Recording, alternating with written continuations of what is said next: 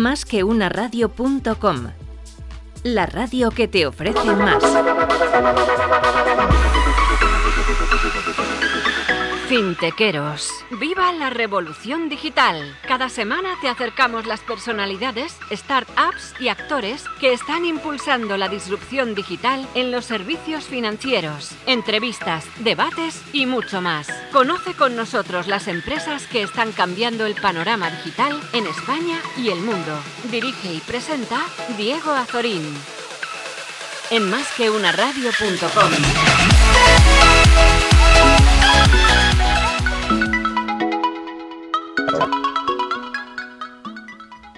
Hola a todos, eh, un nuevo viernes, hemos conseguido, pasamos el primer programa, todo un milagro, gracias a todos los que nos habéis escuchado. Eh, por las felicitaciones y también muchas recomendaciones para mejorar y eso es lo más interesante porque quiere decir que habéis escuchado de verdad el programa. Con lo cual, eh, muy feliz de estar aquí nuevamente. Hoy tenemos un tema realmente muy, muy interesante, uno de los sectores, bueno, un sector que ya tiene muchos cientos de años, como es el sector del automóvil. Eh, que ha aportado grandes innovaciones a la industria y que a día de hoy se está enfrentando a un gran desafío como consecuencia de esta pandemia mundial que estamos viviendo. Por tanto, hoy vamos a hablar del automóvil y para ello contaremos con un elenco realmente increíble. Para empezar, tendremos una entrevista, un one-on-one con Gerardo Pérez, presidente de Faconauto, una de las asociaciones más importantes del sector. Y para seguir, tendremos un segundo bloque de tertulia en el cual tendremos pues, a diferentes actores, como son Raúl Carretero, director de marca de Flexicar, Alex López eh, de Vamos, una empresa de renting muy potente que está comenzando desde, hace unos años a sonar muy fuerte en el mercado español. Samuel Pulido, el CEO de Drive, eh, una de las empresas marketplace y muchos más modelos de negocio que nos contará también. Y finalmente Marcel Blanes de coches.net, eh, Mil Anuncios del grupo Adevinta, uno de los más importantes a nivel de anuncios y clasificados y del sector digital. Y todos ellos nos contarán un poco cómo se enfrentan a esta situación eh, inesperada que estamos viviendo con, con, con el COVID y también cómo se enfrentan a este cambio de paradigma del modelo de propiedad, digitalización y muchas más cosas. Así que sin más, eh, arrancamos y espero que os guste y lleguemos al número 3.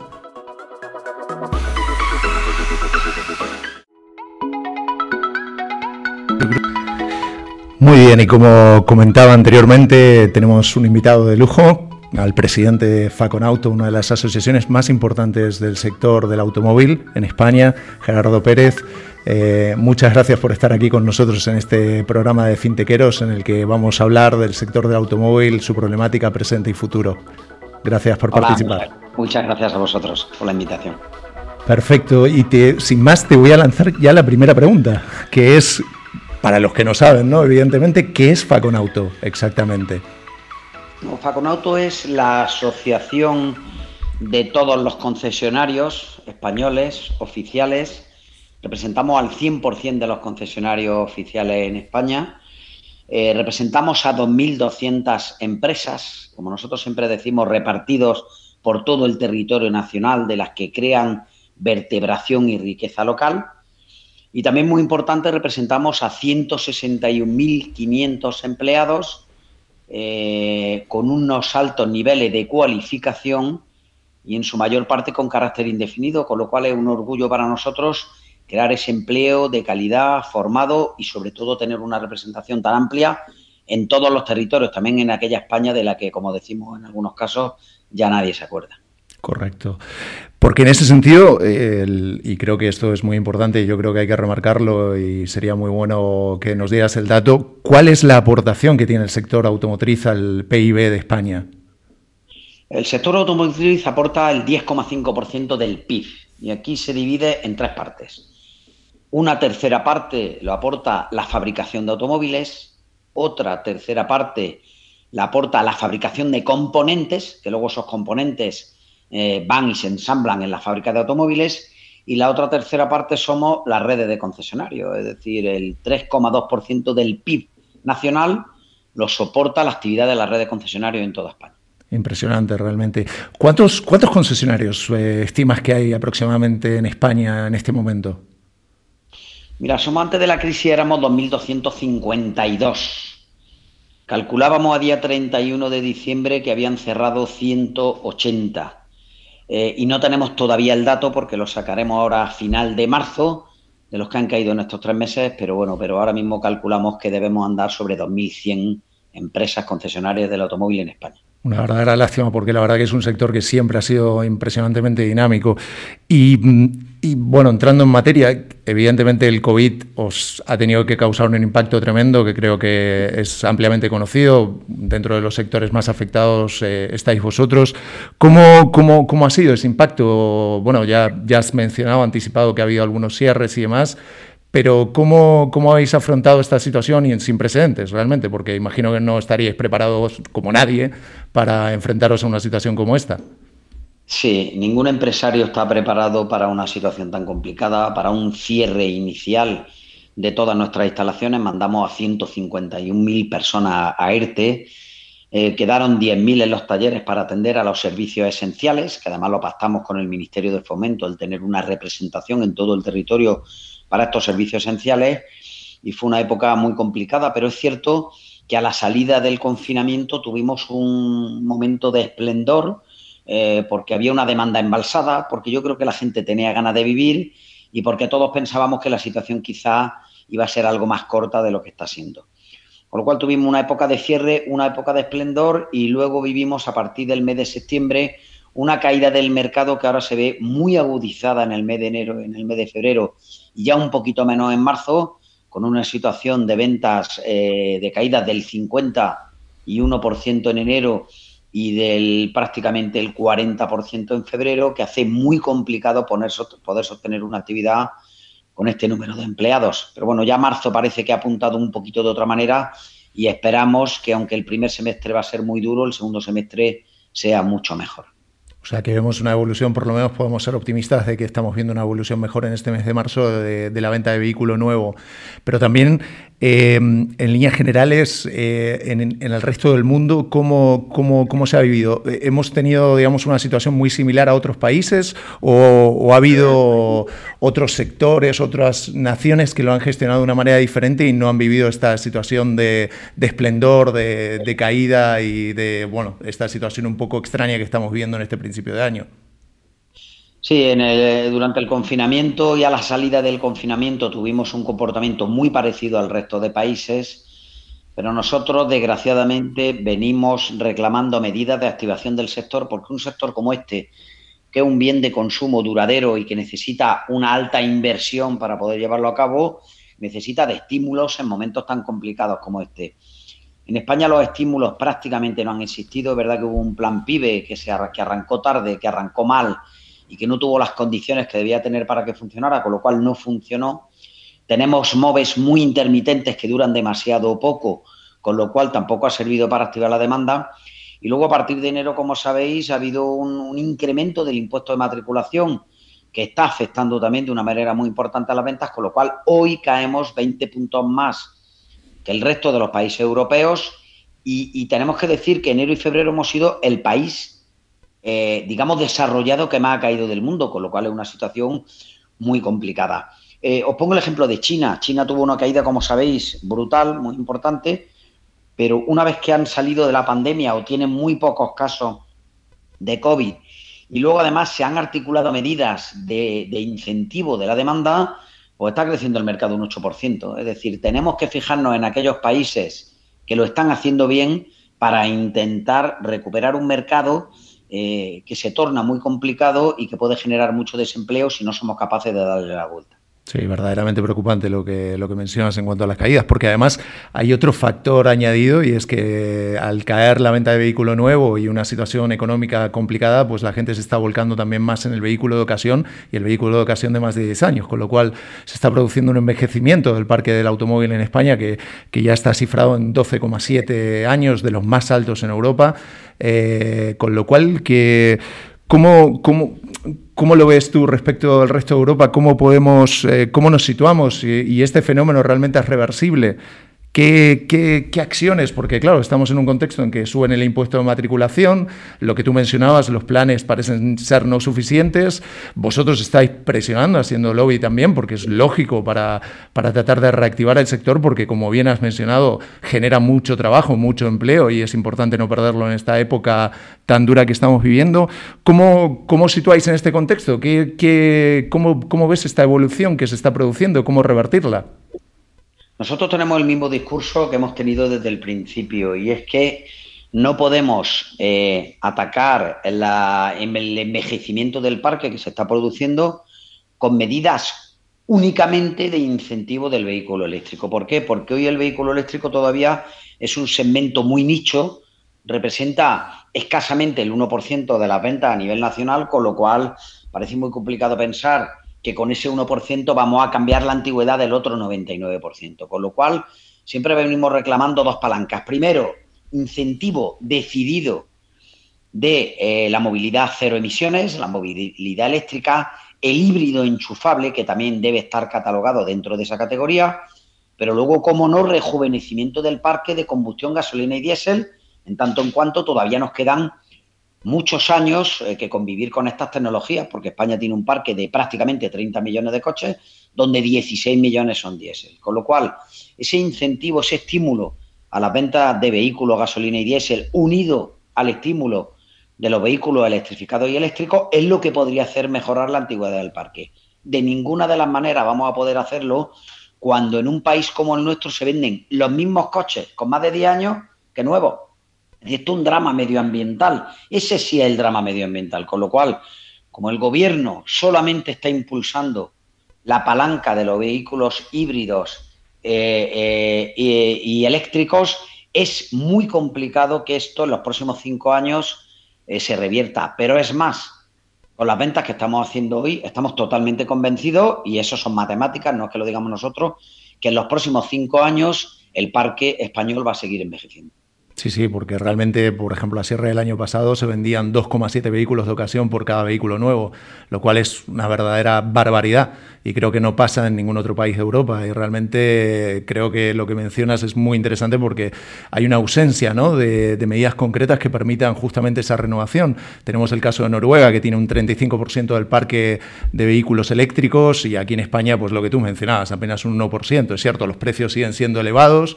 Tal vez es que no hay una red de infraestructura de eléctrica que permita, pero es que además eh, leía no hace mucho tiempo que había una, doble tasa que se imponía a los puntos de recarga eléctricos, con lo cual es como un contrasentido. No quiero fomentar la electricidad y por otro lado, pues la cargo con más impuestos. Quiero fomentar la renovación del parque eléctrico, del parque de vehículos, perdón, y eh, subo el impuesto de matriculación, no busco más. Porque en otros países, ¿qué se ha hecho? ¿Cómo se ha este nuevo, este nuevo impuesto? Porque es un impuesto europeo ¿no? es una cuestión aquí de España, pero sí es cierto que otros países han adoptado medidas para paliar un poco esta subida del impuesto de matriculación.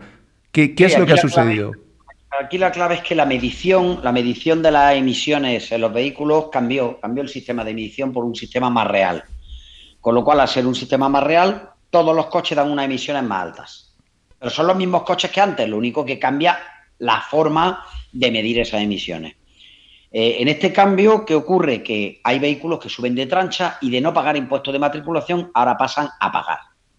Nosotros le pedimos al gobierno español una, moratoria de un año que se concedió y que se concedió prácticamente en todos los países europeos. Con ese año estábamos cómodos y pensábamos que nos daba tiempo a adecuarnos a la nueva situación.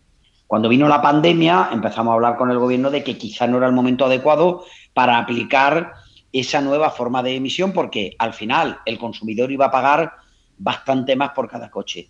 Y os pongo un ejemplo, Francia, Italia y Portugal aceptaron esa moratoria de un año, el gobierno español no la aceptó, con lo cual Francia, Italia y Portugal caen menos que España de media, estamos hablando que Italia cae 20 puntos menos porque han adoptado esa moratoria de, un año más. Nosotros pensábamos que, hombre, que en una situación límite para el automóvil en España en una situación límite para los consumos familiares de la familia, al final eh, pedir un año de moratoria no era ninguna barbaridad, no se consideró y bueno, y de ahí vienen las caídas de enero y febrero.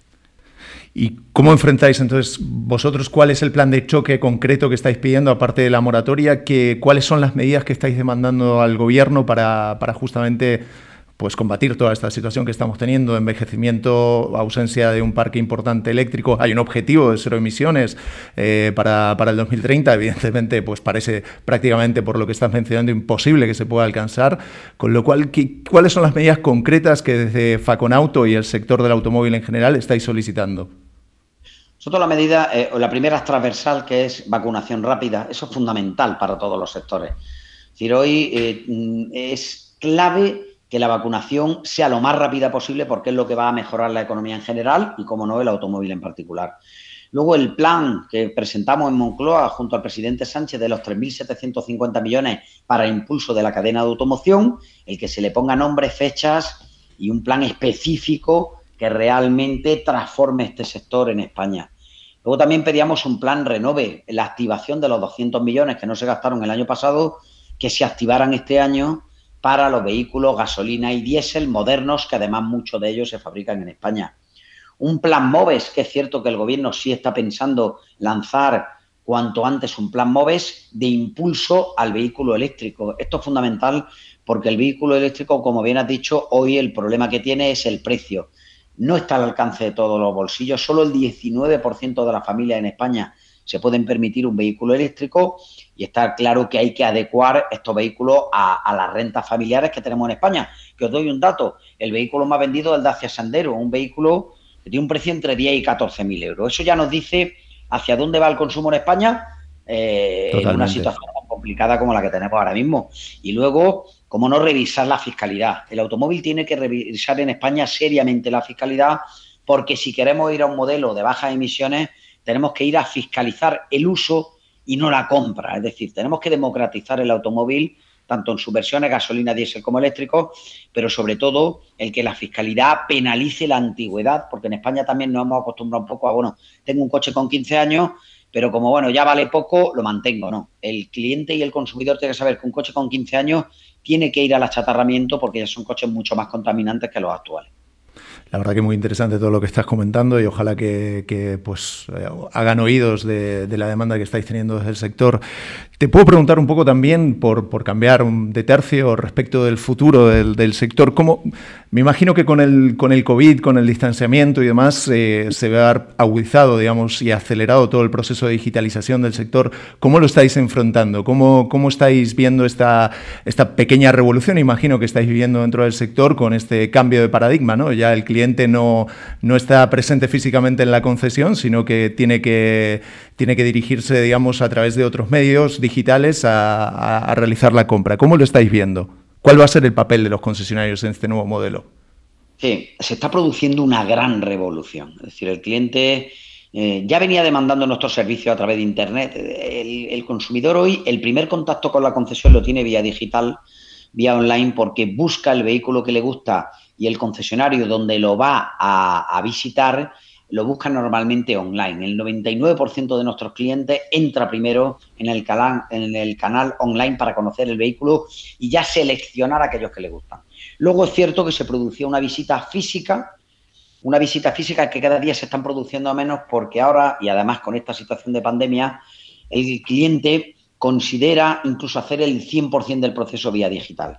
Con lo cual nos estamos encontrando una transformación muy importante de nuestro sector. ¿Qué estamos haciendo nosotros? En primer lugar, virar a nuestra gente, a nuestro personal, de una formación muy de atención física a una formación muy de atención digital. Ya tenemos call center y equipos en nuestras instalaciones que atienden al cliente, incluso venden muchos coches de 100% en digital. Pero luego también se está produciendo el que están entrando nuevos operadores. Hoy ya tenemos que en la movilidad tenemos el car sharing, la motosharing, tenemos operadores de venta por internet de vehículos usados. Es decir, hay una amalgama de, de operadores que están entrando en nuestro sector que nosotros tenemos que pelear con ellos, pero además que estamos totalmente en disposición de poder hacerlo. Es decir, somos empresas grandes, somos empresas muy formadas, muy cualificadas y que aceptamos además el reto de que antes teníamos una exclusividad y hoy no la tenemos tanto. Con lo cual, ¿qué tenemos que hacer? Tener a nuestros equipos lo mejor preparados posible, tener en posventa unos equipos muy preparados, porque los vehículos de hoy ya no todo el mundo va a poder trabajar sobre ello, van a ser vehículos electrificados, van a ser vehículos conectados y van a ser vehículos autónomos donde nuestra seguridad va a primar y yo creo que la elección de la red de concesionarios debe ser para nosotros una prioridad, con lo cual estamos trabajando en ello, aceptamos el reto eh, y estoy totalmente convencido de que en la nueva movilidad las redes de concesionarios vamos a tener un papel determinante. Perfecto. Y entre, entre los modelos, porque también se está produciendo un fenómeno, ¿no? Bueno, lo vemos en Estados Unidos, lo vemos en otros países del mundo, en España todavía un poco más lento, el cambio del paradigma de la propiedad hacia un modelo de pago por uso. Y en ese sentido, ¿vosotros cómo, cómo veis esta evolución? ¿La veis viable aquí en España? ¿Sucederá pronto? Mm, ¿Demorará? ¿Nunca se impondrá? ¿Cómo, eh, Tendrá unos plazos más lentos que en el resto del mundo. España es un país grande, España es un país muy rural, donde este tipo de, forma de compra eh, tardan más en llegar, pero luego también tendremos una gran diferencia entre los distintos territorios. Esto ya se está produciendo de una manera muy importante en Madrid, por ejemplo. Se está produciendo de una manera muy importante en Barcelona. No se está produciendo de una manera importante en determinadas zonas de provincias. Hoy sí es cierto que estamos haciendo ya muchas operaciones de renting a particulares. Al final el cliente lo que quiere es pagar una cuota y tener un servicio de calidad que le asegure su movilidad. Con lo cual, si nosotros somos capaces de ofrecer ese servicio, al cliente le va a dar igual comprar que alquilar. Pero es cierto que el concepto de propiedad en España está muy arraigado. Yo creo que va a ir un poquito más lento, aunque ya te digo que el renting a particulares crece, crece de una manera exponencial y en el futuro el concesionario, que hemos sido eh, eh, proveedores de vehículos en la modalidad venta, vamos a tener que ser proveedores de movilidad en cualquier modalidad en la que el cliente elija. Yo, fíjate, siempre creo que nosotros no debemos de empujar al cliente a hacer algo, sino que debemos de estar donde el cliente nos elija. Es como cuando dicen, bueno, vosotros eh, trabajáis en Internet o en físico. Nosotros trabajamos en, en los dos ámbitos. ¿Por qué? Porque tenemos que estar allí donde el cliente nos elija. Si el cliente elige una movilidad de pago por uso, tenemos que estar ahí con los mejores productos y si el cliente elige una modalidad de compra financiada sin financiar, tenemos que estar también ahí con los mejores productos. Con lo cual, abierto a ese abanico de posibilidades y a darle al cliente el mejor servicio. Muy interesante lo que dices y estoy de acuerdo contigo. Y para, para no robarte más tiempo y ya cerrar, eh, pedirte una perspectiva general de cómo ves el futuro de aquí a unos años. ¿Realmente crees que se van a cristalizar estas medidas? Vamos a hacer un ejercicio un poco de Nostradamus, no Rapel, y tratar de, adivinar el futuro. ¿Te animas a, predecir qué, qué puede llegar a suceder de aquí a unos años? Totalmente, yo creo, vamos, yo creo que lo que va a suceder está ya sucediendo. El cliente está eligiendo eh, la parte digital eh, como, un, como un elemento, como un instrumento de compra, pero no solo en el automóvil, sino en todos. Yo creo que la gran asignatura pendiente de la economía es ver cómo vamos a ser capaces de compaginar la vía digital eh, con las cotizaciones sociales, con el pago de impuestos, etcétera. Es decir, al final las tiendas de proximidad, las tiendas de barrio, el propio concesionario debe mantener instalaciones físicas abiertas pero compaginadas con lo digital. Yo pienso que lo mismo que antes no era bueno todo en físico, no va a ser todo bueno en digital, sino que tenemos que compaginar ambos. Yo creo que la movilidad va a cambiar de una manera importante, pero no va a cambiar tan radicalmente como mucha gente piensa, sino que vamos a priorizar en algunos momentos el transporte colectivo, el transporte compartido. Es decir, yo es posible que tenga mi coche en la cochera en un pago por uso o en una compra directa, pero utilice transporte, car sharing, moto sharing en determinados momentos de mi movilidad. Y yo creo también que va a haber una traslación de personal de unos entornos más físicos y de unos entornos de reparación de motores de combustión más tradicionales a una reparación de motores eléctricos que tienen una reparación más complicada, pero también a unos perfiles más digitales donde tenemos que trasladar a muchas de las plantillas. Y aquí hay un gran reto también en la economía española, nosotros tenemos muchos trabajadores de 45, 50, 55 años que hay que cambiarle chip totalmente y que hay que adecuarlo a las nuevas tecnologías.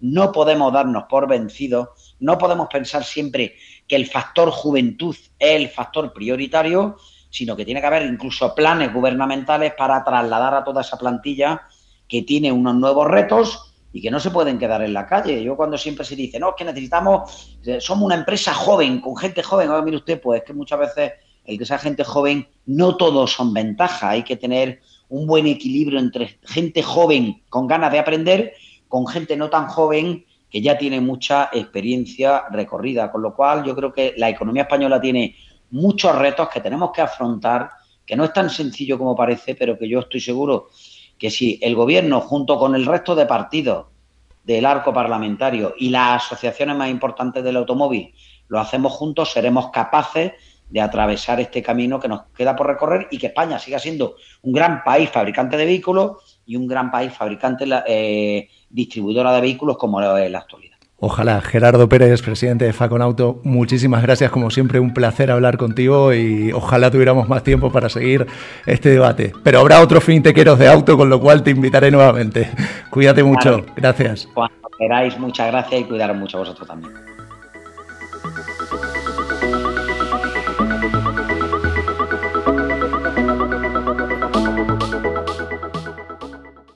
Fintequeros. Conoce con nosotros las empresas que están cambiando el panorama digital, en España y el mundo. Dirige y presenta Diego Azorín.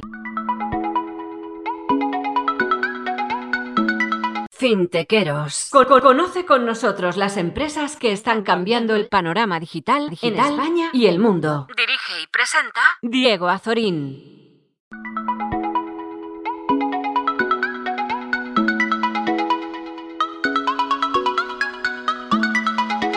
Fintequeros.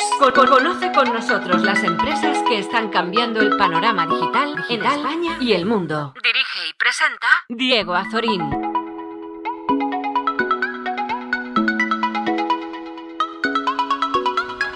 Continuamos aquí en Fintequeros, en este segundo bloque. Iniciamos la tertulia de debate y contamos con un panel, como siempre, espectacular realmente, con empresas además que me gustan mucho.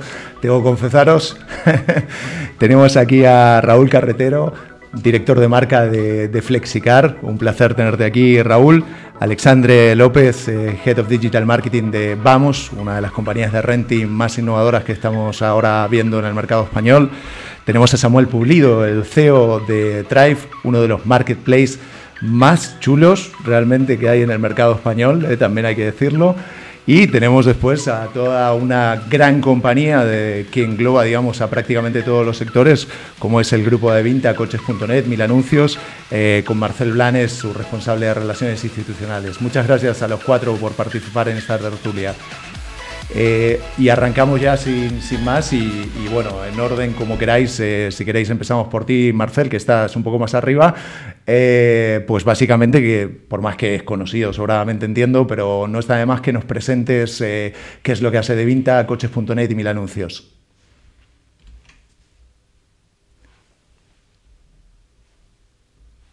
No sé bien. Portales, Infojobs, Fotocasa, Habitaclia, Mil Anuncios y a lo que nos refiere al tema automoción, pues coches.net y, motos.net. ¿no? Nosotros, hablando básicamente de la parte de motor, pues estamos en estos momentos con unos 7 millones de usuarios, unos 18 millones de visitas y generando pues unos 250 millones de páginas vistas de lo que es eh, el tema motor. ¿no?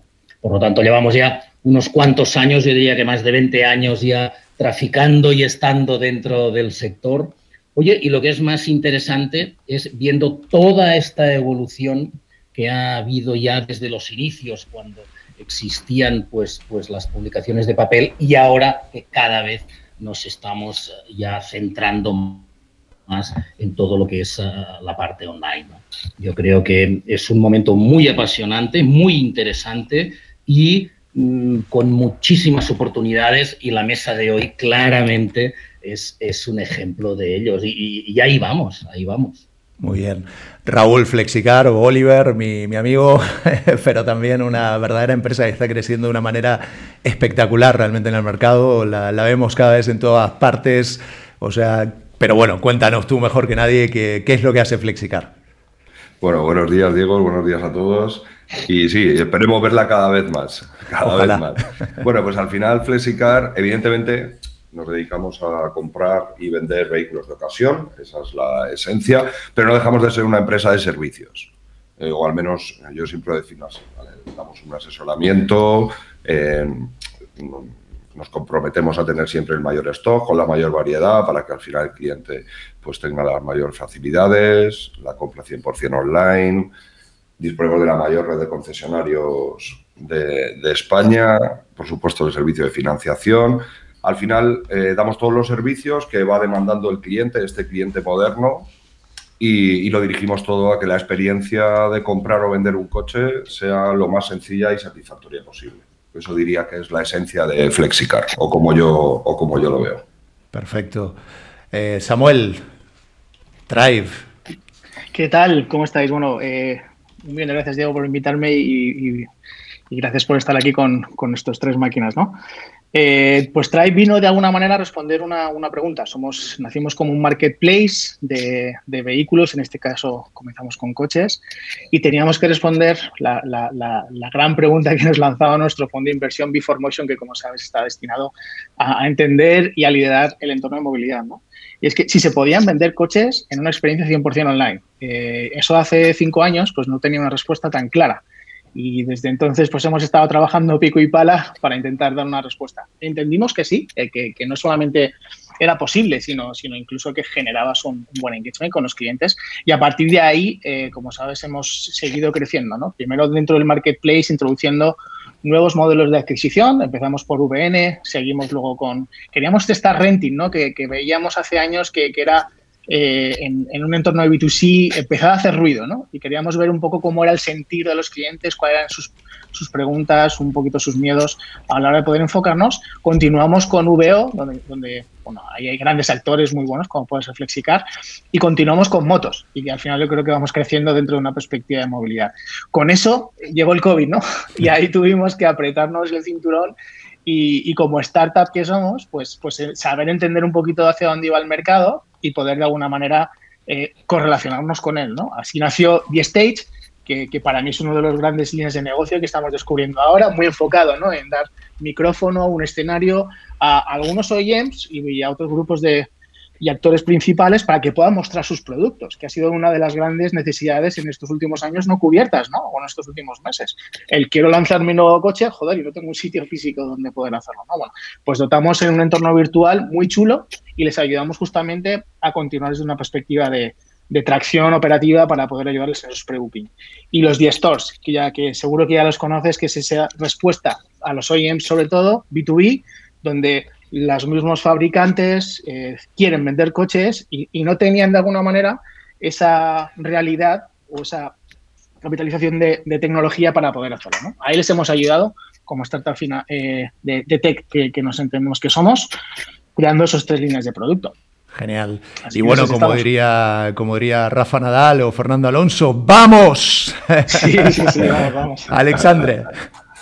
Hola a todos, eh, encantado de estar aquí hoy con vosotros. Eh, bueno, por hacerlo rápido, eh, Vamos es una startup española que nace en el 2019 y básicamente actuamos como marketplace en el mercado del renting, en el que si lo deseas puedes contratar tu coche de renting en menos de 10 minutos de manera digital.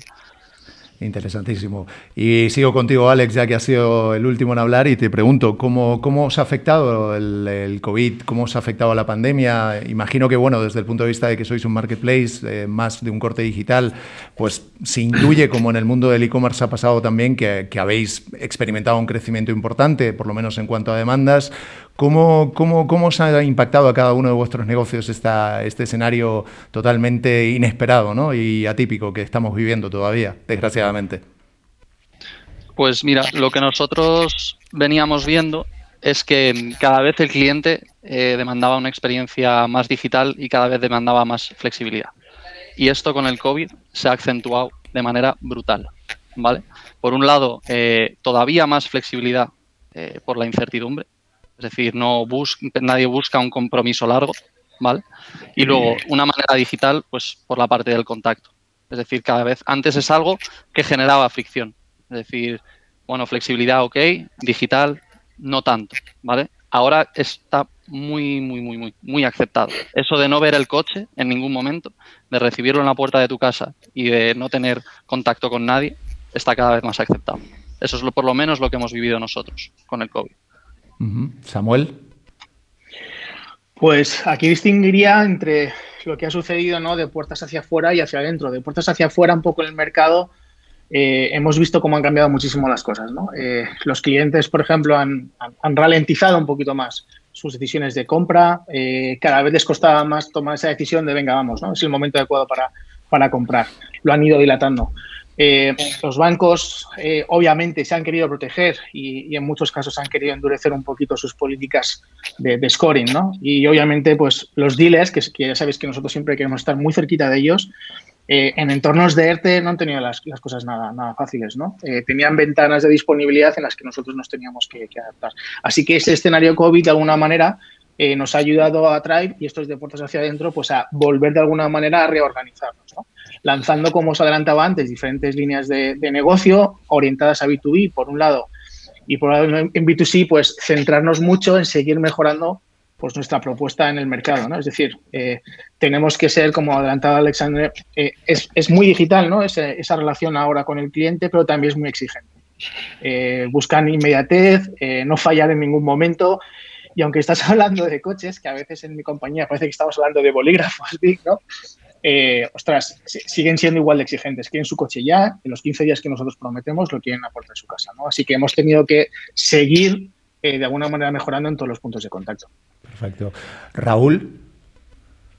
Bueno, pues la verdad es que convengo, convengo con Alex y con Samuel en que el escenario prácticamente ha sido ese, ¿no? A, que nos ha hecho acelerar eh, a todos la parte online.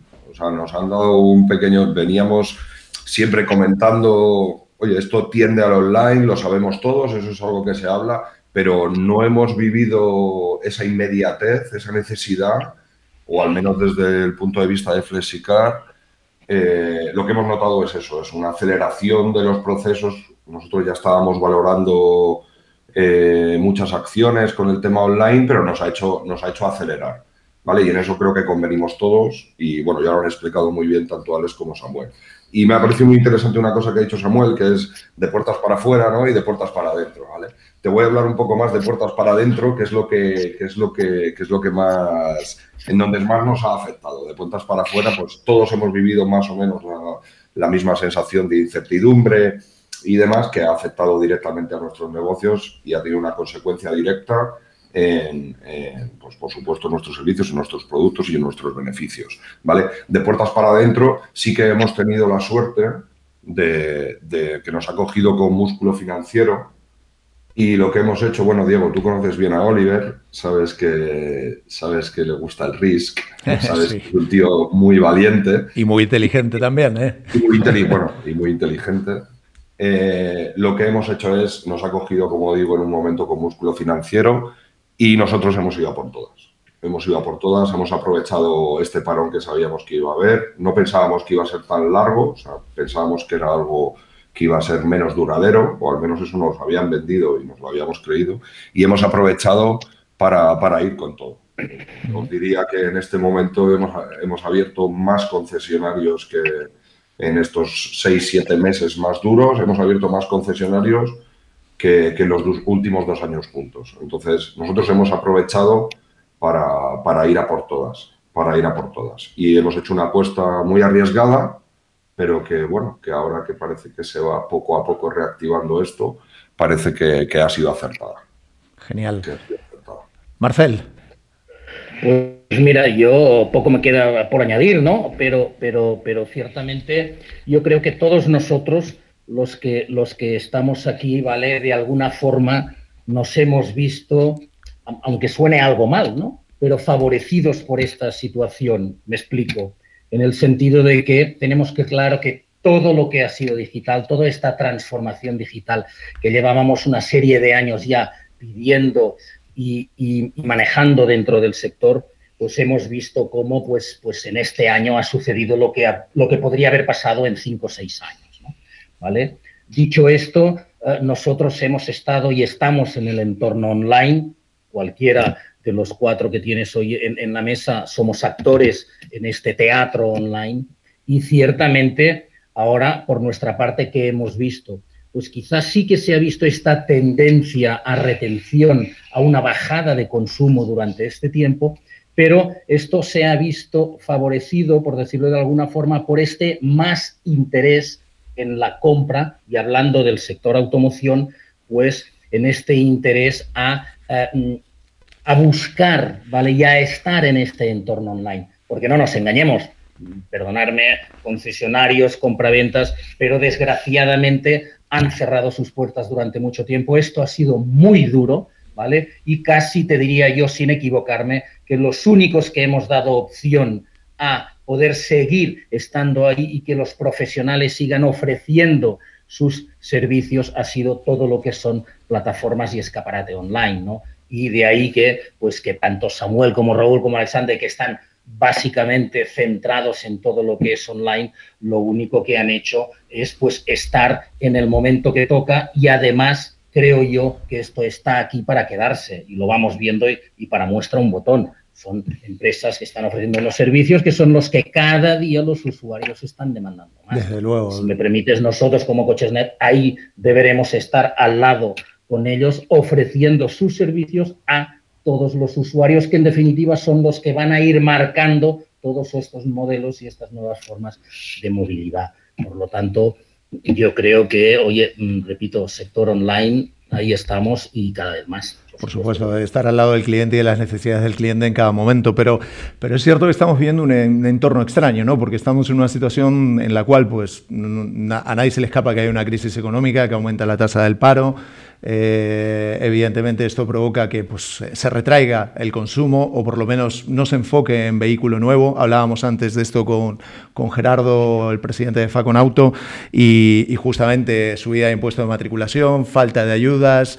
Eh, el gobierno parece que no está terminando de responder a las demandas del sector y desde vuestra óptica, desde vuestras parcelas, evidentemente, ¿cómo, cómo veis esto? ¿Qué, ¿Cuáles serían las acciones que habría que tomar, digamos, para, para, poder, eh, para poder revertir esta, esta situación? Porque hemos visto que se ha incrementado el uso del, del vehículo privado, eh, por lo menos como consecuencia de la pandemia, pero no, mm, digamos, no se traslada, digamos, en un aumento de las ventas como consecuencia de esta incertidumbre económica que vivimos. Y entonces os pregunto y os lanzo la pregunta, eh, ¿qué, ¿qué, habría que hacer? ¿Cómo podríamos reflotar esto para, para poder realmente reactivar el sector? Uh -huh. No es fácil, ¿eh? La pregunta, que... ¿eh? ¿Quieres que no, no, no Marcela, adelante. Si quieres, sí, si sí. quieres empiezo yo. Pues mira, yo te diría pues que mm, claramente tenemos un problema en España, ¿vale? Y de ahí va a salir lo que es esta venta de vehículo de presión, venta de vehículo nuevo y este nuevo, nuevos modelos de uso de vehículo. El problema grave que tenemos en España es que tenemos un parque viejo, centrado en que hoy en día ya podríamos ver prácticamente en 13 años de, de, de antigüedad media, ¿no? Claro, ¿cómo se resuelve esto? Esto se resuelve de entrada eliminando estos vehículos. ¿Cuáles han sido las políticas que hemos tenido hasta ahora? Hemos tenido unos planes eh, renove en su momento hasta ahora que en muchos de los casos sirve que en plataformas como en coches.net pues habían o había la opción de vender un vehículo de más de 10 años por más dinero que no el que tenía el propio plan renove o incluso la ayuda a este vehículo nuevo un 38% de caída de vehículo nuevo, con un 17% de caída de VO, esto es insoportable como tengamos que seguir meses así. Pero eso no quiere decir, y ahí es donde intervienen estos nuevos modelos, ya sea renting, ya sea pago por uso, ya sea pago por suscripción, todos estos modelos están ahí para sustituir todos, todo, todos estos temas. ¿Se van a seguir vendiendo ocasión? Claro que sí, pero por favor, pongamos dentro de estos planes también la compra del vehículo de ocasión de hasta cinco años, que es mucho menos contaminante y mucho más seguro que todos estos vehículos que estamos diciendo. Centrándonos en la venta, la venta de VO, cuando se está sosteniendo en un 60% de venta mes a mes sobre vehículos de más de 10 años, por favor, señores, aquí está pasando algo. Y estas ayudas no son simplemente las que tocan.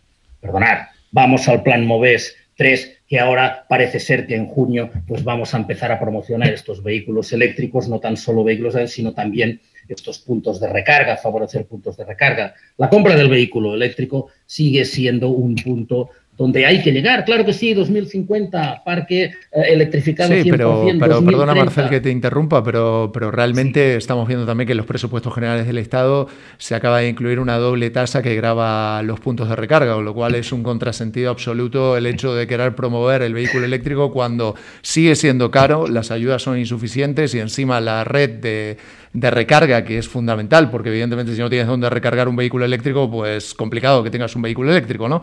Y encima, pues aumenta el impuesto, no sé, es que no, como que hay Ahí quería llegar, Diego, por favor. A ver, si, si se sientan, que se sienten, atiendan a las necesidades realmente de los usuarios y escuchen realmente las instituciones, que son los que están día a día con eso. Otra cosa importante, y lo veremos más adelante, dentro de este momento que hablábamos ahora, oportunidades y, desafíos, ¿no? Y realmente quién va a tener problema. Pues va a tener problema quien se vaya a enquistar con estos modelos que hemos estado teniendo hasta ahora. Nosotros somos un ejemplo clarísimamente. No podemos estar solamente aportando y dando la opción al usuario de comprar, vender vehículo. Ahora hay plataformas como los señores que tenemos encima de la mesa que son nuevas soluciones para todo esto. Evidentemente, el punto de entrada de la electrificación del parque eléctrico está de la mano de estos señores, de estos servicios. Siguen siendo demasiado caros los vehículos eléctricos y siguen existiendo demasiadas dudas para que el particular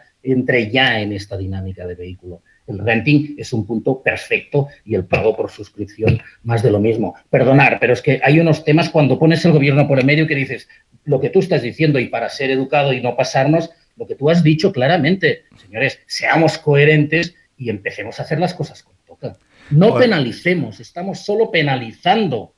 Vayamos a incentivar, pero incentivar positivamente a nivel fiscal, a nivel de ayudas, ¿vale? Que no estamos ayudando a un sector, simplemente estamos hablando de más del 9% del PIB del país, ¿entendéis? Con lo cual, esta movilidad está muy clara. Por alusiones que veo que Rentin y Alex mueve la cabeza sintiendo. Alex, ¿cuál es tu visión?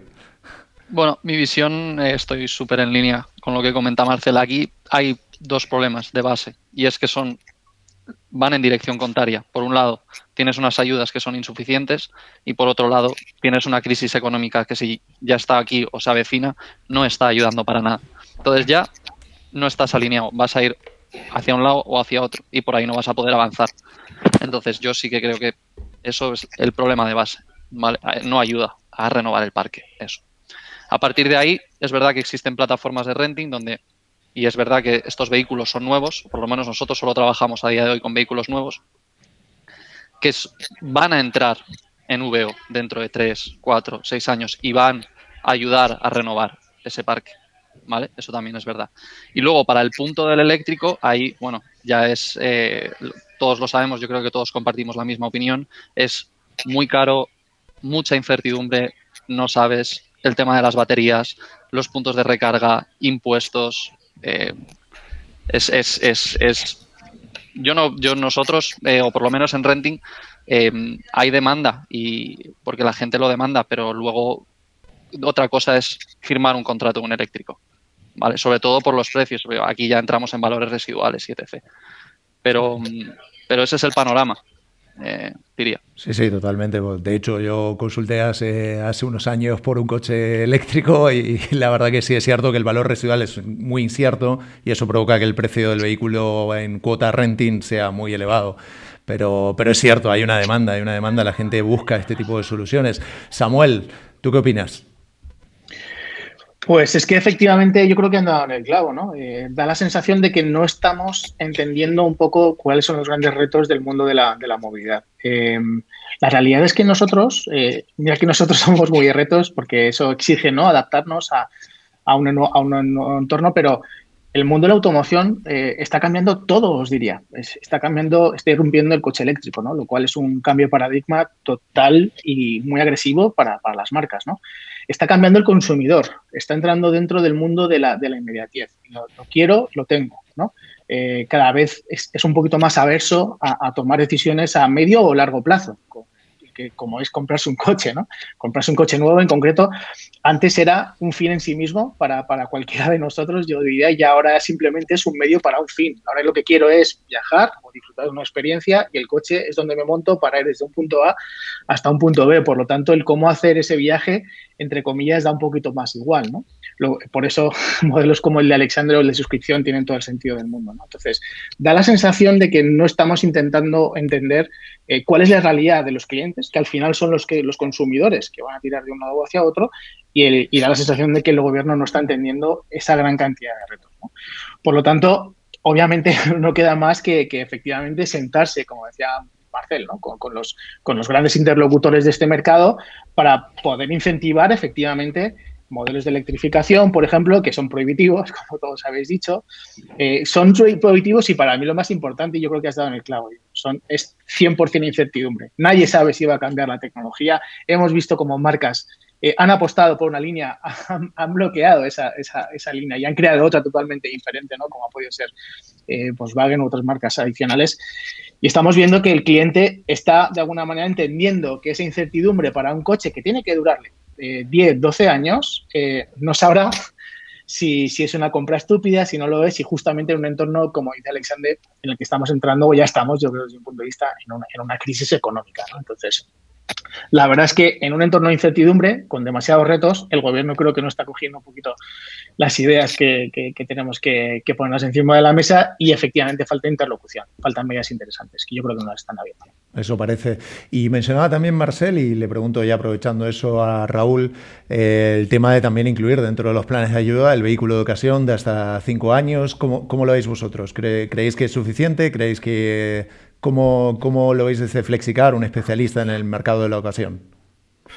A ver, no solo ya especialistas como en el mercado de, los vehículos de ocasión, sino como siempre hablamos de, estamos, nosotros ya hablamos desde la experiencia del abandono total por parte del gobierno o cualquier institución. O sea, el VO es el gran abandonado. Sí que es cierto que, en el VN, como bien decía Marcel, eh, eh, las ayudas han sido insuficientes, es evidente, el plan Renove pues, era bastante escaso y como él daba datos muy concretos que nosotros también barajábamos, eh, que es que llegan, o sea, se venden vehículos, en, este caso en la plataforma Cochesnet, por mayor valor que, lo que te ofrecía el propio, el propio plan Renove, cuando lo que se busca ahí es incentivar la venta de ese vehículo, con lo cual ya es un poco, es un poco chocante.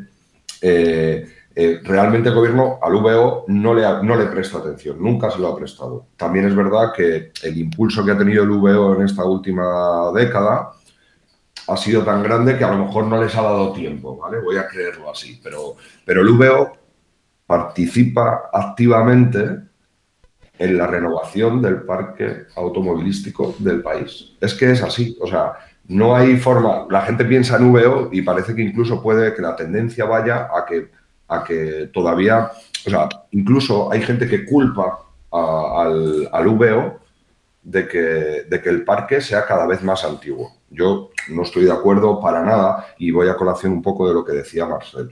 ¿vale? Eh, el VO eh, es partícipe activo de la renovación y, y, mucho más con los modelos que estamos cogiendo ahora. Si te das cuenta, en nuestras últimas interacciones con, con el cliente, en nuestra, última, en nuestra última acción de marketing, atacamos a vehículos con menos de seis años. Tú dime si eso no forma parte de la renovación de, del parque automovilístico. Claro que sí.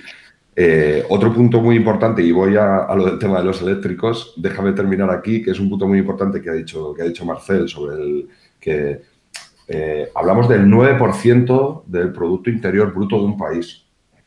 Hostia, ahí hay que, hay que tener cuidado, ¿eh? ahí, hay que, hay que mirar y requete que mirar y escuchar, escuchar a los que saben.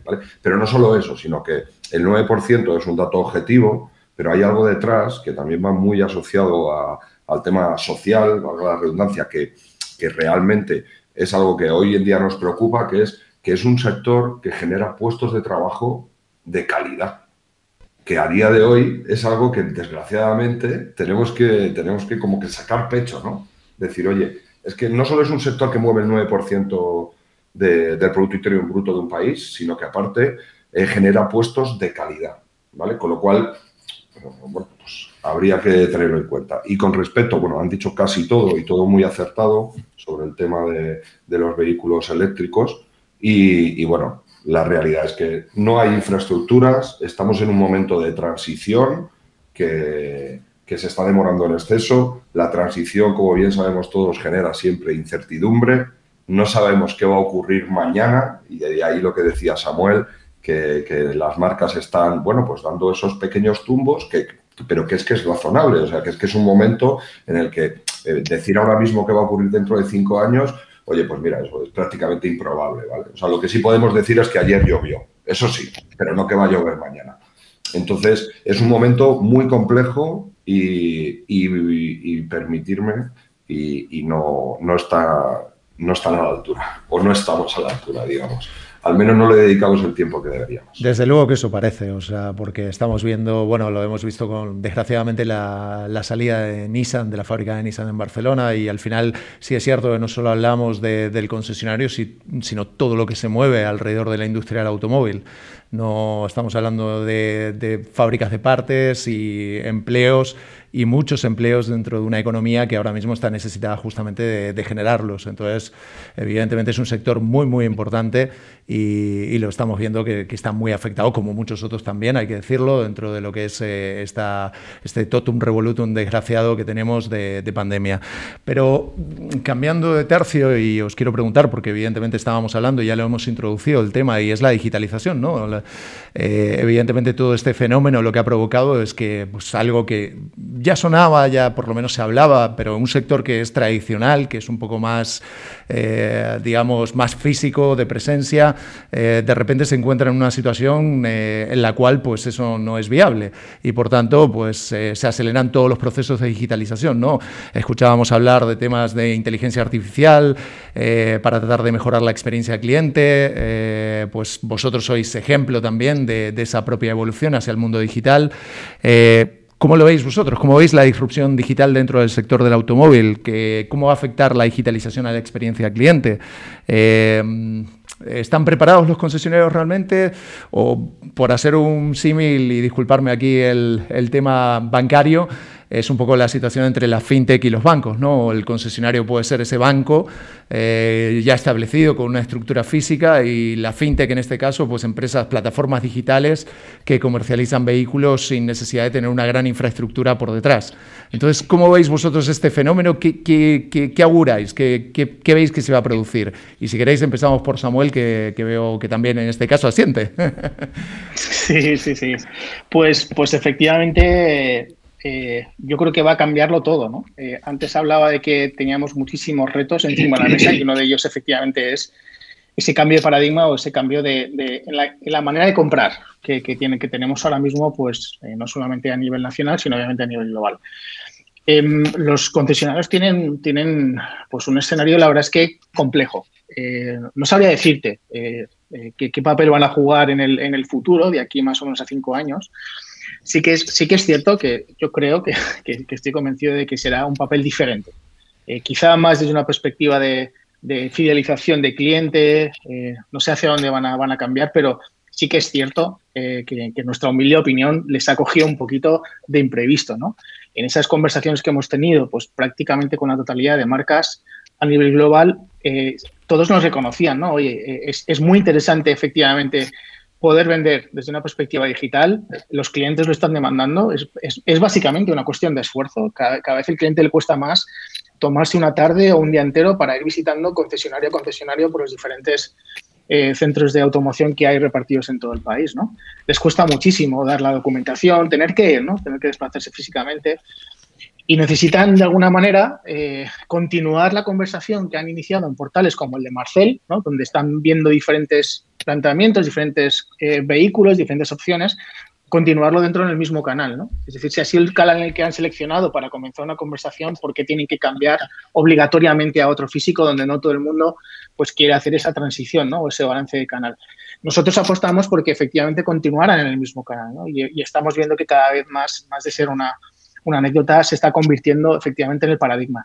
Eso sí, hay, muchas cosas que hemos descubierto, Diego, y es que hay que hacerlo bien. O sea, no solamente es estar, eh, sino que tienes que estar y de alguna manera eh, no ser el canal o el punto de la cadena más débil, que desde mi punto de vista es lo que somos, ¿no?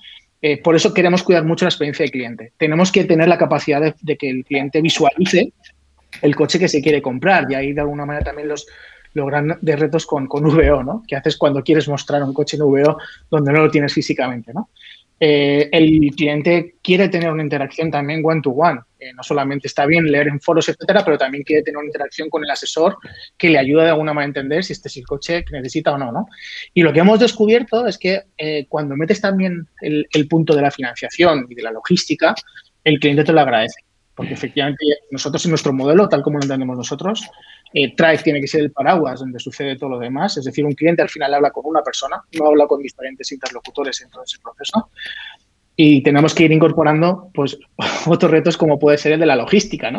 Algo que en un principio debería ser transparente para nosotros, nos lo hemos querido quedar para, para poder continuar con el compromiso del cliente de la inmediatez, que es un poquito lo que hablábamos antes. Lo quiero ya, lo quiero en perfecto estado no me cuentes historias y en 15 días en mi casa, da igual si vivo en el pueblo o en una, en una gran ciudad. Así que yo creo que lo está cambiando todo, esa es la realidad. Eh, Marcelo decía que vienen para quedarse, ojalá, nosotros entendimos que sí y por eso le estamos dando fuerte, ¿no? Sí, sí. Eh, y os agrego, pero realmente el proceso full end-to-end, eh, o sea, ¿veis que es posible realmente poder hacer un proceso de compra sin, sin ver el vehículo? A día de hoy y de aquí a unos años, Entiendo que la tecnología evolucionará y será más fácil, pero ¿hoy lo, veis realmente preparado al cliente también para, poder hacer un proceso en tu en el cual pues simplemente ve el vehículo, pues oye, lo, lo, acudo al portal, busco información, tengo un asesor, como mencionabas, personalizado, dedicado para, para resolver cualquier tipo de duda, pero nunca ni toco ni veo, simplemente recibo el vehículo en mi domicilio, que era el canal de logística que mencionabas también, Samuel. ¿Cómo lo veis? Si os agrego esto y perdona que ahora esta ya se la paso a, Alexandre. Alex. Perdona. Eh, bueno, em, aquí la demanda de inmediatez, por un lado, yo creo que pasa por la digitalización. Es decir, no puedes tener inmediatez si no hay digitalización. ¿vale? Nosotros en Vamos apostamos 100% por ella, por eso tenemos un proceso online que permite tener un coche en 10 minutos y luego entregado en 20 días. Eh, está ocurriendo, lo estamos viviendo. Aquí eh, firmas de entro, hablo, en 8 minutos he cerrado la operación y en 20 días me llega el coche. Cada vez más, ¿vale? Pero sí que creo que, mm, por un lado, estamos ante una revolución en el sector de la automoción. Vamos a vivir muchos cambios acelerados en este caso. Como comentaba Marcel, hemos dado un salto para adelante en cinco años a nivel de mentalidad, ¿vale? Por causa del COVID. Pero no creo que, el concesionario como tal desaparezca. Por ejemplo, hay personas que opinan que el concesionario va a desaparecer, que todo se volverá 100% digital. Yo no, yo no creo que eso ocurrirá. Yo sí, sí que creo que el concesionario transicionará hacia un modelo eh, que será un, nexo dentro de ese proceso de compra de 100% online, ¿vale? Y que tendrá muchísimo, muchísimo toque eh, showroom, por decirlo de alguna manera. Perfecto. Muchas gracias, Raúl. ¿Cómo lo ves tú? Sí, pues estoy bastante, estoy bastante de acuerdo con Alex. A ver, desde la experiencia, nosotros que tenemos, eh, tenemos 35 concesionarios repartidos, es una estrategia que hemos seguido, los tenemos repartidos por toda España, o sea, estamos acercando, estamos, fíjate qué curioso, estamos aquí hablando de, de cómo alejarnos del concepto físico, de cómo tal, y nosotros vamos, eh, vamos en sentido contrario realmente no es así, ¿vale? O sea, forma parte de una estrategia bastante elaborada, mejor o peor, pero al menos pensada y hecha a conciencia, que es, eh, nosotros evidentemente estamos dando todos los servicios online, tenemos ya la capacidad de dar la propia financiación online con firma que no sé si es algo que ya tiene instaurado todo esto, o sea, os digo, gracias a Dios, si estuviera aquí eh, Andrés Parra, eh, que es nuestro CTO, seguro que, os explicaría mucho mejor esto, pero no solo, no, no, solo, o sea, no estamos fomentando la parte más física eh, en detrimento de, de, la parte online, sino que vamos en paralelo.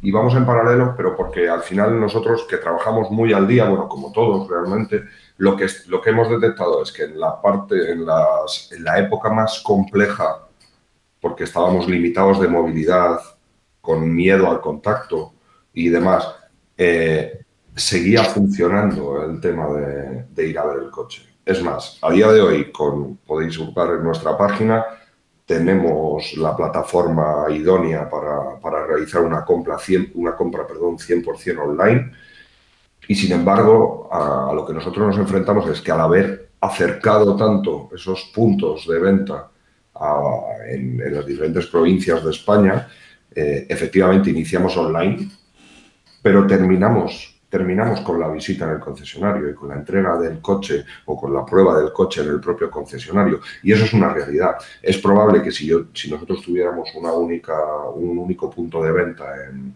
en Madrid, por ejemplo, pues a lo mejor se me disparaba la venta online. Es probable. Ahora, lo que sí le digo es que la experiencia, los datos que yo manejo, son que para mí a día de hoy es residual la venta online. ¿Eso viene a decir que no es la tendencia? No, para nada es la tendencia. Ahora, volvemos al momento que hablábamos antes. Esta transición, ¿de, de cuánto va a ser? ¿Cuánto va a durar? ¿Cuánto, o sea, ¿Cuándo vamos a llegar al punto? ¿La gente está preparada para comprar un coche online? Sí y no. ¿Estoy, estoy preparado para comprar un coche online? Probablemente un VN. Soy menos escrupuloso. Ahora, un VO, cuidado, ¿eh? Cuidado, ahí, ahí ya hay... Ahora, el día de mañana, seguro. ¿Cuánta gente compraba antes un vehículo de ocasión hace 15 o 20 años? Gente que no tenía para comprar uno nuevo. Esa es la realidad. A día de hoy no. A día de hoy, cualquier persona, independientemente de su clase social, es capaz de, de comprar un vehículo de ocasión. Eso ha cambiado. ¿Va a cambiar la parte? Seguro, seguro. Dentro de unos años la gente estará dispuesta, mucho más dispuesta que ahora a comprar 100% online, seguro, no hay duda. ¿Cuánto va a durar esa transición? Tanto como para que tengamos que abandonar la parte de tal. Eh, cuando, llegue, cuando lleguemos al punto en el que la gente esté dispuesta a comprar un porcentaje alto, esté dispuesto a comprar 100% online, eh, ¿tenemos que renunciar a la otra parte? No lo creo, no lo creo. Nuestra experiencia, y para terminar, es sin duda residual nuestra venta online 100%. Ahora, evidentemente, contacto, iniciamos online, hay un journey que puede cortar el cliente en cualquier punto, ¿vale? Puede hacer todo online, pero puede reservar el vehículo e incluso solicitar el pago y que le llevemos el vehículo a la ciudad donde vive. O sea, hay todo tipo, pero al final la gente, a día de hoy, todavía, la gran mayoría, quiere ver el coche, sobre todo en VO. En VN sí que es cierto que, que cambian los parámetros, pero en VO la gente todavía quiere ver el coche.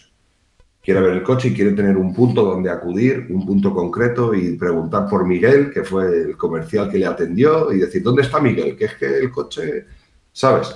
Eso, eso, no sé, no sé, no me atrevo a decir una fecha, pero eso aquí y en España más está muy, muy arraigado. ¿eh? Veremos a ver cuánto dura esta transición. Perfecto. Marcel. Mm. Mira, absolutamente de acuerdo y para seguir un poco el orden, ¿no? Lo que acaba de decir Raúl, absolutamente de acuerdo. Un vehículo de ocasión es un vehículo único, un vehículo nuevo, todos lo conocemos, podemos tener más o menos información y al final el usuario hacia dónde se dirige, hacia un tema, aunque no nos guste, y aunque en, muchas otras mesas me haya discutido con mucha gente, señores, el precio es un condicionante absolutamente muy importante a la hora de comprar el vehículo. ¿vale? Em, lo dicho, el VO es un vehículo único y especial, por lo tanto, aún sigue la necesidad y las ganas de ver este vehículo. Otra cosa es cuando vayamos entrando en esta absoluta confianza y transparencia en el sector, que también llevamos mucho tiempo luchando por eso, luego yo diría que va a entrar también el vehículo de ocasión. Y el modelo lo tenemos con el renting de vehículo de ocasión, que también se está haciendo y también se va a poder hacer online. Por supuesto que sí. Este es un punto. Otro punto importante que ha, marcado Samuel, ¿no? Esta, esta inmediatez. Para daros datos, nosotros, nuestro tráfico de nuestro portal, lo que, lo que os estaba diciendo, estos, estos 18 millones de, de visitas mensuales, ¿no? más del 80% ya son eh, dispositivos móviles. ¿Qué significa esto? Lo que ha dicho Samuel. Quiero ahora, quiero ver este vehículo, incluso no tan solo eso, sino acaba de pasar este coche, he visto este coche en la calle, le hago una foto y quiero saber exactamente si Cochesnet tiene o no este vehículo. Y en un futuro tenemos que ver si tiene este vehículo en modelo renting, en modelo suscripción, en lo que sea. Es decir, dar este servicio. ¿Vale? Otro tema, concesionarios. Los concesionarios van a estar ahí. Simplemente el concesionario lo que tiene que hacer es adaptarse a estos nuevos modelos. Ya no tan solo este digital. Samuel ha dicho otro tema importantísimo, ¿vale? Eh, la, digitalización. ¿Qué es la digitalización? Subir mis 150 coches de stock, mis 200 coches de, de stock o 50 los que sean a un portal como coches.net. Sí, claro que sí, este es el primer paso. Pero ¿y después qué hay? Dejo los coches subidos aquí, Espero que me lleguen los leads. Cuando llegan los leads los contesto al cabo de una semana o cuando me viene bien. Señores, esto no es digitalización de proceso. La digitalización del proceso, como ha dicho, también está dentro de casa. ¿vale? Y hay todas estas herramientas que ayudan a los profesionales a adaptarse a esto. Por lo tanto, digitalización 100% sí, pero adaptándose y haciendo las cosas bien. Y si me permites, otro tema muy importante es que a día de hoy, también como ha dicho Raúl y Alexander, esto es un proceso. Llegaremos a esta venta 100% digital. Yo estoy seguro. Eh, está llegando en otros países, en otros lados del mundo, como no va a llegar aquí. Lo básicamente y lo que falta, repito, es esta confianza y transparencia. Por lo tanto, los concesionarios y compraventas a día de hoy, para estar en este proceso, tienen que mantener una omnicanalidad de servicio al usuario. Tienen que seguir atendiendo a estos señores que van a venir al concesionario a ver este vehículo de ocasión. O porque, oye, nosotros hicimos una encuesta hace muy poquito también, que por cierto, Diego, eh, me comprometo ahora que hemos lanzado la nueva versión de estas tendencias de compra, te voy a llamar y vais a ser los primeros en tener los resultados. Muchas gracias. Porque qué tema importante había una pregunta, lo que tú has dicho. ¿Cuán dispuestos estáis, señores usuarios, a comprar el coche 100% digital? Pues fijaos, casi más de un 45% de estos usuarios están dispuestos a esta compra de vehículo digital o, más aún, ahora servicios como están ofreciendo eh, las diferentes plataformas. ¿no? ¿Cuál es el pain importante? Transparencia y básicamente en los trámites y en el pago. Por lo tanto, una vez seamos conscientes de haber llegado a esto, y Samuel lo ha dicho también, acompañar a esta compra Claro que sí. ¿Y por qué no puede haber un acompañamiento durante la compra manteniendo este digitalización 100% para cerrar el acuerdo final? ¿Vale? Yo creo que digitalización, claro que sí, está llegando, está aquí. Nuestros compañeros tienen modelos 100% digital y evidentemente están funcionando y van a funcionar más. Simplemente es una cuestión de transición y otra cosa. Y yo, por lo joven que soy también, poderos decir que eh, la cuestión de generacional también es muy importante en todo este tema. ¿vale? yo creo que esto va a ir viniendo solo. Por lo tanto, digitalización, presencia 100%, claro que sí. No, está claro y lo vemos también en modelos eh, mixtos, como es el caso de Clickars, que tiene una plataforma digital, pero al final también tiene punto de venta físico. Lo vemos en Reino Unido con Kazoo, que no hace más que comprar redes de concesionarios, con lo cual al final quiere decir que sí, es un modelo digital, pero también necesita de tener, con lo cual parece ser que em, de momento, por lo menos, el full digital es algo deseable y que evidentemente hay un público que lo demanda, como, como mencionabas generacionalmente, eso es evidente, pero también es cierto que parece ser que los modelos híbridos, por lo menos en el presente, pues son modelos también muy, muy válidos y que tienen tracción y funcionan, y funcionan bien. Y cambiando de tercio ya por, por entrar en otra materia también importante, eh, os voy a lanzar varias preguntas, pero hay un paradigma que parece estar cambiando y es el modelo de, propiedad, ¿no? Parece que estamos migrando de un modelo de propiedad puro y duro a un modelo de pago por uso, pero entre medias hay un montón de otros modelos, como puede ser el renting, como puede ser también el, eh, bueno, llegar al extremo del coche por suscripción, evidentemente, el car sharing, evidentemente hay un montón de diferentes modelos que ya ni propiedad son como tal. Eh, ¿Cómo lo veis este sentido? ¿Podéis jugar un poco a a ser, como le preguntaba también a Gerardo, de, de Rapel, o bueno, si queréis ser un poco más cultos de Nostradamus.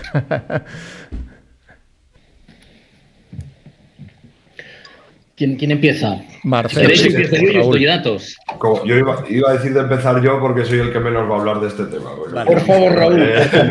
La propiedad siempre. no, pero sí, a ver, evidentemente es una tendencia que está ahí y que pese a que fíjate que España es un país que todavía lo vemos con, con el mundo inmobiliario, ¿no? que, que todavía probablemente de, Europa somos el país que, que, más creemos en la propiedad.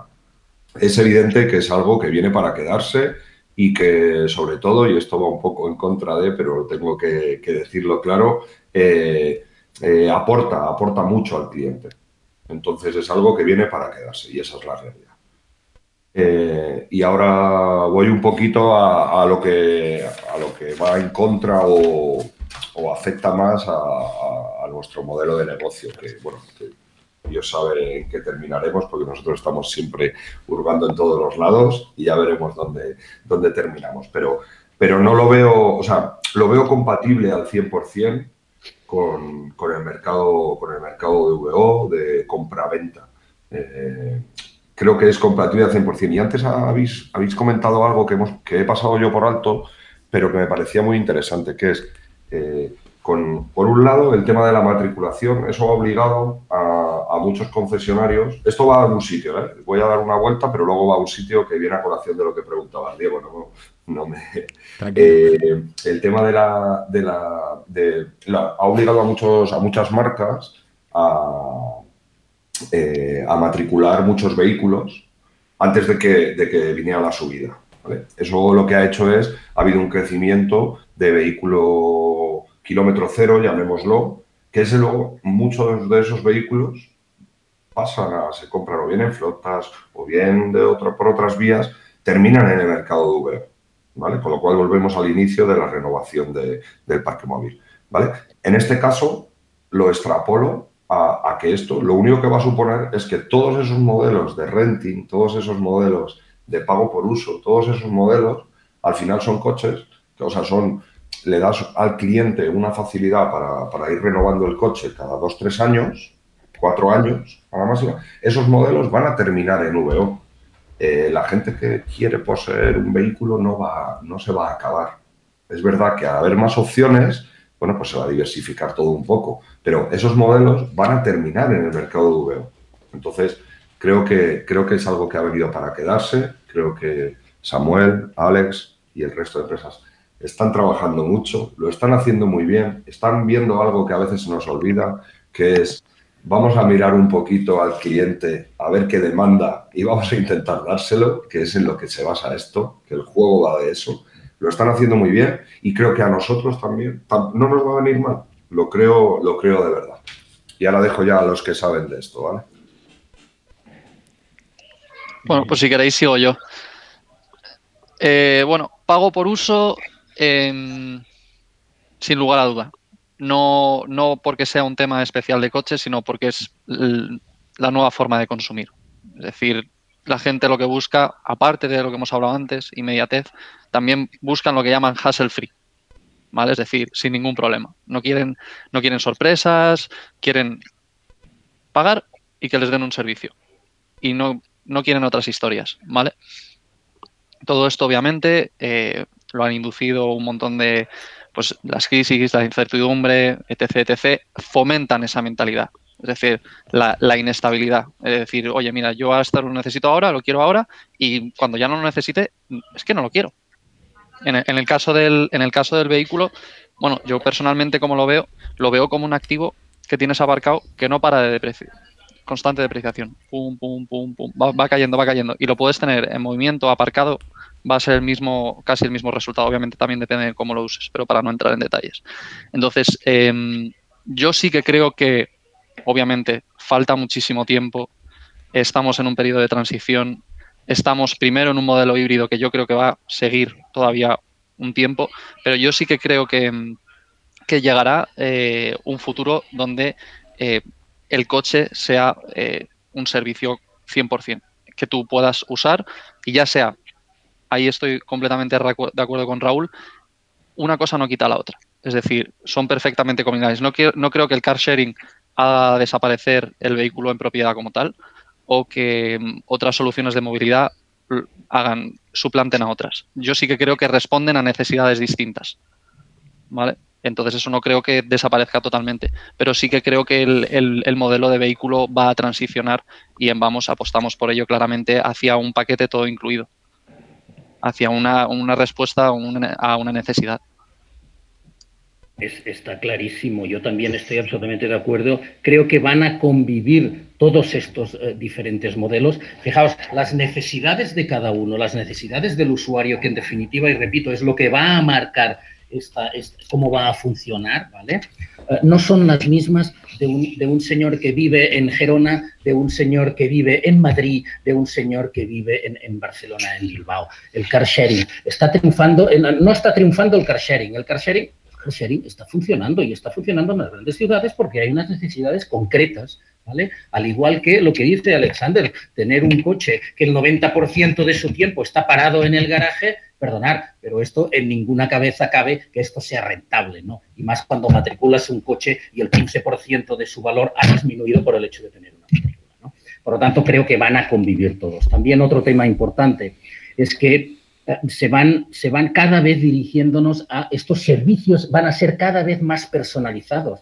O sea, el ideal es que yo tengo un coche pequeño para llevar los niños al cole del lunes al miércoles, el fin de semana quiero ir a esquiar, tengo un 4x4 o los días de puente de vacaciones más grandes, pues me pillo un monovolumen para irme con los abuelos. Señores, esta es la solución. Por lo tanto, ¿qué significa? Tener el vehículo que necesito en cada, en cada momento. Y ahora para dar los, datos que, si me perdonáis, os voy a comentar, nosotros en una de estas encuestas también el, 80%, el 87% de los usuarios que se les preguntaban estaban interesados ¿vale? en un tipo de modelo de renting, por llamar renting, porque al final eh, vamos a un pago fijo donde yo pago lo que puedo pagar, ¿vale? Ojo con eso, lo que yo puedo pagar para que me solucione eh, mis necesidades de movilidad. Evidentemente, introduciendo aquí compra de vehículo, mantenimiento, seguro, neumáticos, etcétera, todo. ¿no? Es decir, eh, un pago fijo mensual por lo que yo necesito. Llamémosle la forma que, queráis, sea renting, sea, sea pago por uso, sea pago por suscripción. ¿no? Al final es eso, a estos servicios personalizados. ¿no? Por lo tanto, que además el 74% estén dispuestos a un renting de vehículo de ocasión, aquí ya tenemos la ecuación prácticamente cerrada, ¿no? Por lo tanto, yo creo que este pago fijo mensual es otro tema también que está ahí y está para seguir adelante. Y repito, y en unos casos, lo más importante será comprar un vehículo nuevo por la circunstancia que sea y en otras un vehículo de ocasión. Raúl tenía toda la razón del mundo. Cuantas más empresas de servicio dando estos servicios a los usuarios aparezcan ya no tan solo rentacares como era hasta ahora, sino todos estos coches van a retroalimentar la bolsa de vehículos de ocasión. Fijaos la importancia de eso. Si estamos renovando estas flotas de estos vehículos, que os aseguro no van a pasar de cinco años, ¿vale? En muchos casos, uno, dos o tres, estos coches van a estar en la venta de bolsa de ocasión. Por lo tanto, es una fórmula de rejuvenecimiento del parque muy potente y muy importante. Y es una de las soluciones, eh, diría, a, muy a corto plazo que, como ha adelantado Raúl, que, estamos dando o a marcas o a, concesionarios. Nosotros sabéis que venimos de un grupo que se llama iFormotion, donde ya hay dos compañías que se dedican a la suscripción. Una en un entorno B2B, se llama Fleet, donde, están suscribiendo vehículos por semana. Ya no hablamos de un año o dos años, sino por semana. Y CarDive lo hacen en un entorno B2C, en este caso por mes. ¿no? Es decir, justamente lo que decía Marcel, si me voy de vacaciones este agosto y tengo un vehículo porque mi contexto es, urbano, necesito un coche más grande, voy a dejar el que tengo y voy a coger uno más grande para este mes. Y luego voy a volver, no sé si al mismo o a otro, pero dentro de mi contexto urbanita, ¿no? Eh, yo creo que aquí hay un montonazo de claves súper interesantes que habéis dicho. Habéis hablado, por ejemplo, del contexto generacional, donde el concepto, yo creo que Raúl, de ownership existe, pero cada vez que de alguna manera se va diluyendo, ¿no? Porque cada vez nuestros padres nos, están inculcando menos el concepto de tener, tener, tener. Por eso comunicamos cuota, yo creo, ¿no? Yo creo que todos en nuestros anuncios eh, tenemos un precio total, pero sobre todo ponemos el foco en la cuota, porque es lo que te puedes permitir. No es lo, no es lo que quieres, esa ambición que tienes, ese aspiracional, ¿no? Sino lo que realmente luego al cabo del mes, con el gimnasio, la compra, el alquiler, todo, te puedes permitir. Entonces, en ese concepto de te puedes permitir, mi contexto cambia y ahora el COVID nos lo está demostrando. ¿no? Eh, para mí hace un año eh, vivir en Tenerife y trabajar es, impensable, o sea, no, entra, no entra dentro de mi esquema de las cosas a la hora de poder contratar. Ahora tengo un montón de compañeros que uno vive en Tenerife, otro vive en Las Palmas, otro, otro está, y trabajan todos para, para nuestra eh, headquarter que está en Madrid, ¿no? O sea, es eso hace, hace simplemente un año. Eh, no, no, no, tiene ningún sentido, ¿no? ¿Qué hace toda esa gente con, con, todo eso, ¿no? Con los coches, con su vivienda. Necesitamos un pago por uso. Esa es la realidad. Que eso no quiere decir que, que, que, sea lo único que de alguna manera se va a ayudar del mercado, ¿no? Lo va a canibalizar. Yo creo que al final es como una tarta de quesitos donde habrá un porcentaje de que habrá gente que necesita efectivamente en función de su contexto tener el coche para él, porque económicamente también es, es más sostenible, gente que, como dice Marcel, ¿no? no tiene sentido pagar una plaza de margen en Madrid o en Barcelona, tener un coche que prácticamente no uso para simplemente utilizarlo durante dos días a la semana. ¿no? Seguro que, que, que, por un lado el casier y por otro lado conceptos como suscripcional tendrá muchísimo sentido. ¿no? Por eso yo me quedo con la idea, eh, quizá que, que, ha adelantado Marcel, que es mobility as a service. ¿no? Es decir, eh, mi contexto va cambiando, eh, yo necesito, mis necesidades también, eh, ahora tengo un trabajo mejor, me puedo permitir algo mejor, eh, por lo tanto el coche también está metido en ese paquete, así que en función de mi contexto voy tirando de unas opciones u otras y eso la flexibilidad eh, nos, lo, va a otorgar en el, en el corto medio plazo. ¿no? Samuel. Si me permites un apunte, Luis, ay, perdón, Diego. El, el, tema nosotros desde Adevinta, en cuanto al tema de propiedad, no, están, no tan solo está sucediendo esto en lo que es la parte de automoción, buscando este servicio que necesito ahora, ¿no? En el caso de los portales inmobiliarios estamos en tres cuartos de lo mismo. Todo lo que son alquileres y buscar estas nuevas fórmulas, pues están, está, están apareciendo ahí. La verdad que interesantísimo. Lamentablemente nos hemos quedado ya sin tiempo. Eh, os agradezco muchísimo, Marcel, Raúl, Alex, Samuel. La verdad que tenéis unos proyectos súper interesantes eh, y que están en franco crecimiento y seguramente mucho, mucho escucharemos de todos vosotros en los, en los próximos meses y años por venir. Así que muchísimas gracias y espero contar con vosotros nuevamente en un próximo programa. Cuidaros mucho. Hasta luego. Un abrazo. Gracias, un abrazo. Gracias. gracias a todos. Un placer.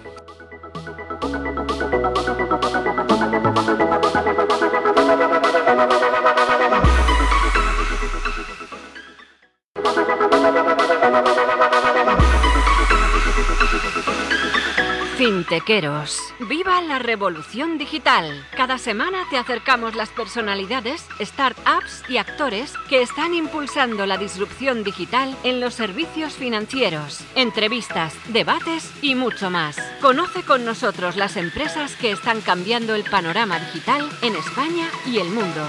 Dirige y presenta Diego Azorín. En másqueunaradio.com Más que. La radio que te ofrece más.